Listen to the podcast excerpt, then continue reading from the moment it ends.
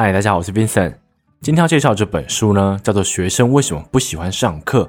对啊，为什么不喜欢上课？这个书名就是这么白话，而且切中我自己的问题。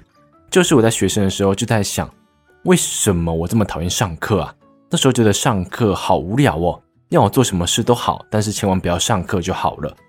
那我当时这样想的，就觉得说，好好上课这件事情，它所带来的奖励，要隔太久之后我才可以看到，就可能升大学时候，或是毕业之后，这种好好上课，它才有办法让我们拿到比较好的工作，或是获得比较好的职位。那时候我觉得说，这样子的奖励来得太慢了。所以做其他事情，它可以马上带给我快乐。我觉得这样做好像比较好。所以当时的我是给自己这样的答案。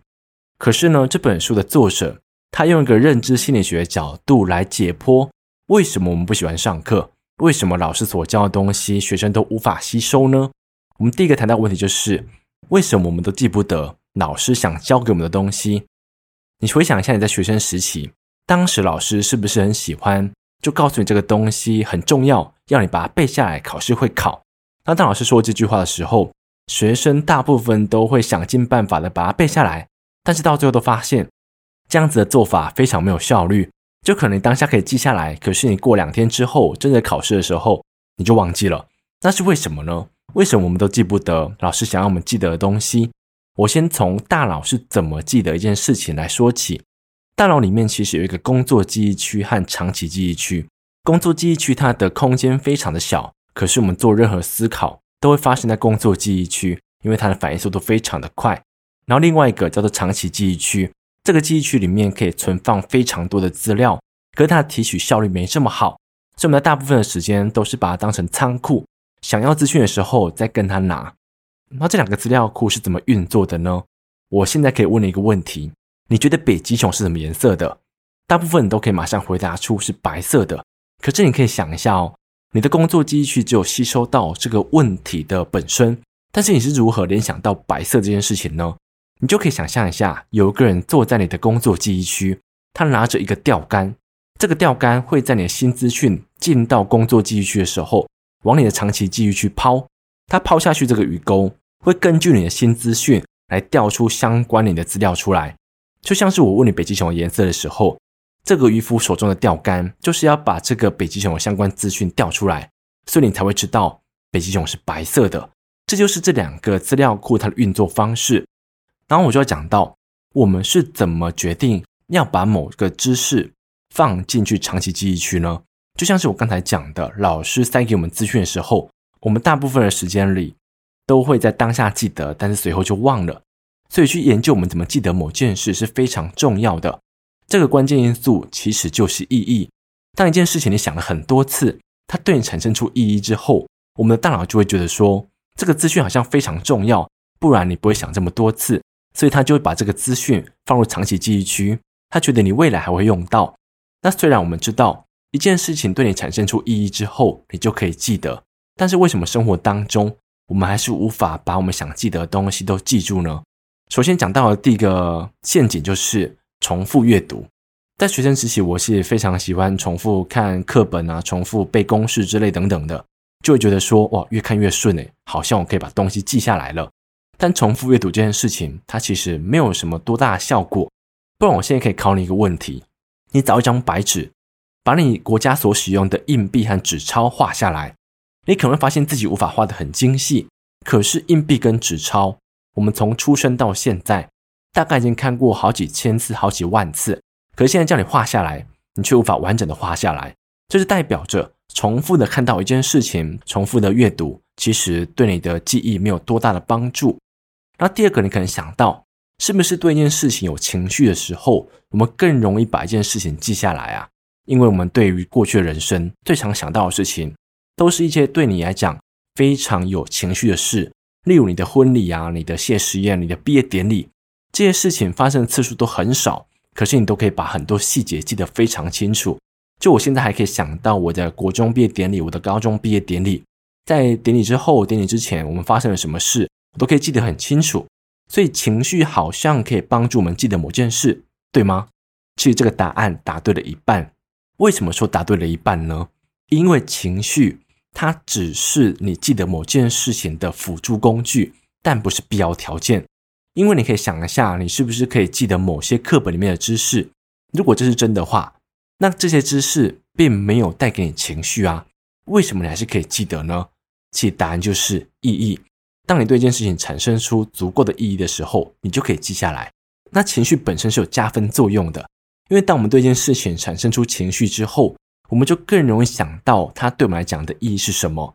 例如你的婚礼这么重要的事情，你肯定会对它产生出意义。就会想说，这场婚礼对你来说代表什么？你就会开始想很多这样的事情，所以这样的事件可能对你来说就可能产生出意义，然后你可能就把它记下来，记得更深刻。那当我们知道我们的大脑是如何记得一件事情之后，我们再回到教室里头，这时候的我们真知道要把一件事情产生出意义，我们才可以记下来。可是老师的教学方式却无法让我们产生出意义，那是为什么呢？答案就是老师没有提供足够的背景知识。当他告诉你一个资讯，当他告诉你一个公式的时候，他并没有跟你讲前后脉络，就像是你跑去看电影，就电影一开始就跟你讲结局是这样这样子的，然后电影结束，这样的电影对很多人来说，或是大部分人来说，应该都是没有吸引力的，因为我们在看电影的时候，就想要陷入故事里头，我们我们想知道主角是谁，主角面临到怎样的危机，主角是怎么度过这样子的危机的，我们想知道这样子的前后脉络，我们想听故事。可是老师的教学方式却无法满足我们想听故事的欲望，所以身为一个老师，他可以做的是把他的教学内容变得更加有故事张力。那该怎么做呢？他其实可以学电影的编排方式。如果你有注意的话，你可能会发现，我们在看每一部电影的前十分钟或是二十分钟，他大概都会用来介绍主角，然后主角身边的朋友是谁，主角现在面临的处境是什么，他接下来要怎么做。当他介绍完毕之后，他可能就会开始这部电影的主线轴。那当他可能讲到三四十分钟的时候，有某一件事情可能就会跟他前面所谈到的背景是相关的。那我们就会看电影的途中不断的前后做关联。然后这样子的步骤其实非常重要，因为当我们不断的把现在所获得的知识跟过去的知识做关联的时候，我们就在不断的练习、不断的复习。所以，我们很容易在看完一部电影之后，过了几个月。我们还是可以记得这部电影所讲的东西，或是某一句台词，就是因为我们在看电影的过程当中不断的做复习。那老师可以在课程当中怎么安排呢？他可以把更多时间花在问题上面。怎么说呢？因为一个答案本身呢、通常都是很无趣的。例如，你今天可能对浮潜感兴趣，例如今天对减肥感兴趣。我现在直接告诉你，哦，吃这个东西可以瘦。今天告诉你哪里可以买到更好的器材，这样的资讯。对这方面不感兴趣的人来说，其实毫无吸引力。除非你对他的问题感兴趣，就是你今天需要对这个问题有热忱，这样的答案对你来说才是有价值，你才想听下去的。那在课程当中也是这样子，老师是不是可以在教一堂历史课的时候，把今天所要讲的内容往前推一点，把这个历史的前后脉络补足，让他知道发生这件事情之前他发生了什么事情，然后发生这件事情之后。随后带来怎样的影响，就像是我们在上一堂课的时候，就像是在听一场电影。那我们知道每个主角他身陷的处境是怎么样，他所面临的问题是什么。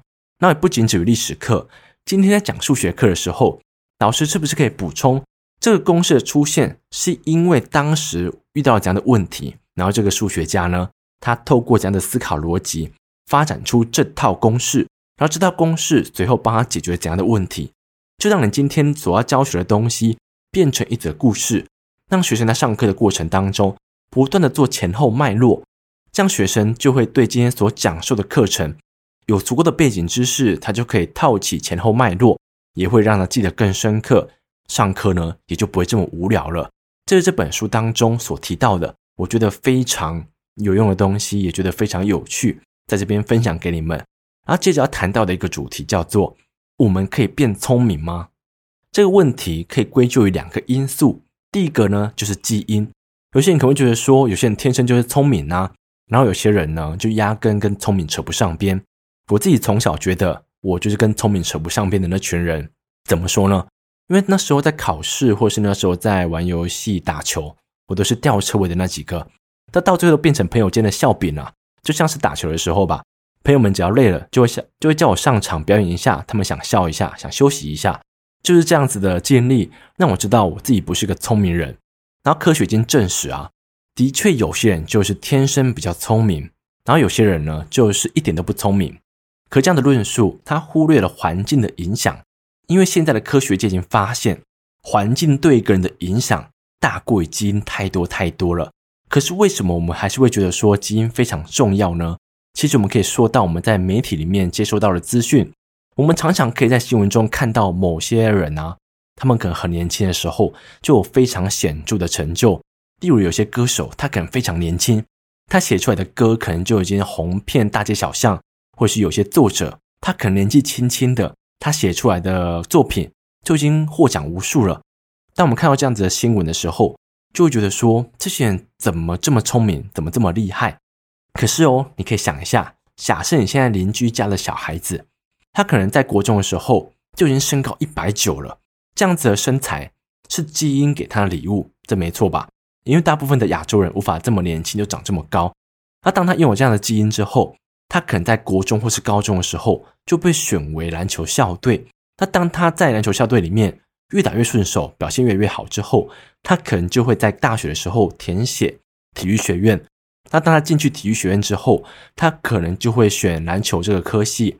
然后当他在篮球里面得到越来越多自信之后，他可能就爱上篮球了。所以他毕业之后可能就会加入职业篮球队，接着他可能就变成篮球明星。可是你有发现吗？基因只是他的生涯的引路人，因为基因让他一开始拥有了某种优势。可是这个人如果没有付出努力，他也没办法发光发热。因为基因带他到某个环境之后，这个环境可能会刺激这个人去成长。然后这个人可以选择忽视啊，他可能拥有很好的基因，可是他不想努力。可是有些人呢，他有好的基因，然后他要选择努力，所以他可以在这样的领域当中变成明日之星。主要还是来自于他的努力，而不是他的基因。听到这边，你有没有觉得说：“哎呦，自己好像还有希望？”的确是如此。平凡人就像我一样，该怎么在生活当中让自己处在一个对我们有利的环境呢？第一个，首先要做的，可能就是我们的师长，或者是我们的家长，或者是身边的朋友，应该多去鼓励我们的努力，而不是天赋。你可能曾经看过一本书，叫做《心态致胜》。那本书在讲的东西就是固定心态和成长心态。固定心态的人呢，他们会觉得说，他们可以做到一件事，或是他不能做到一件事，都在出生的时候就已经决定了。然后成长心态的人，他们遇到了困难，遇到了失败，他们觉得说是自己努力不够，下次再努力一点就可以完成了。这样子成长心态，其实在我们人生当中占据了非常重要的角色。